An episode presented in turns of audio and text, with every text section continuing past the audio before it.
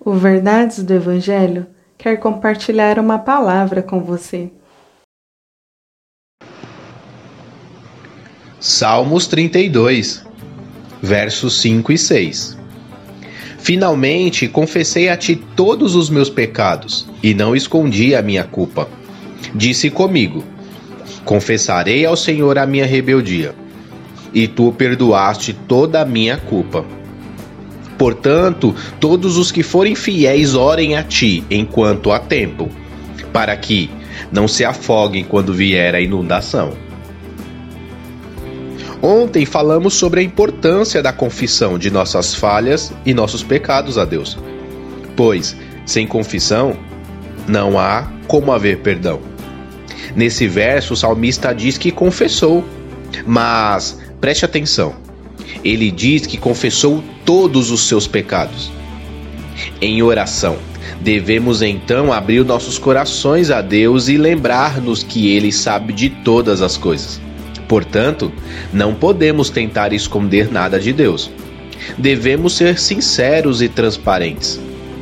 Precisamos falar com Deus sobre tudo o que fizemos e buscar o seu perdão podemos esconder muitas coisas de qualquer pessoa, mas de Deus não há um milímetro de qualquer coisa que seja possível esconder dele. Deus quer que nosso coração esteja aberto e seja verdadeiro diante dele. E o salmista diz que, quando ele confessou todos os seus pecados, não alguns, mas todos os seus pecados, sabe o que aconteceu? Deus perdoou todos e não alguns. Deus perdoou todos os seus pecados. Devemos tomar cuidado com a exortação do verso de número 6, pois lá diz que todos os fiéis orem a Deus enquanto há tempo. Você não tem o poder de saber o futuro, então não corra riscos. Ore a Deus. Fale com Deus, converse com Deus e seja livre de suas culpas e suas falhas, e viva uma vida abundante na presença dele. Amanhã falaremos sobre o resultado de uma vida com Deus.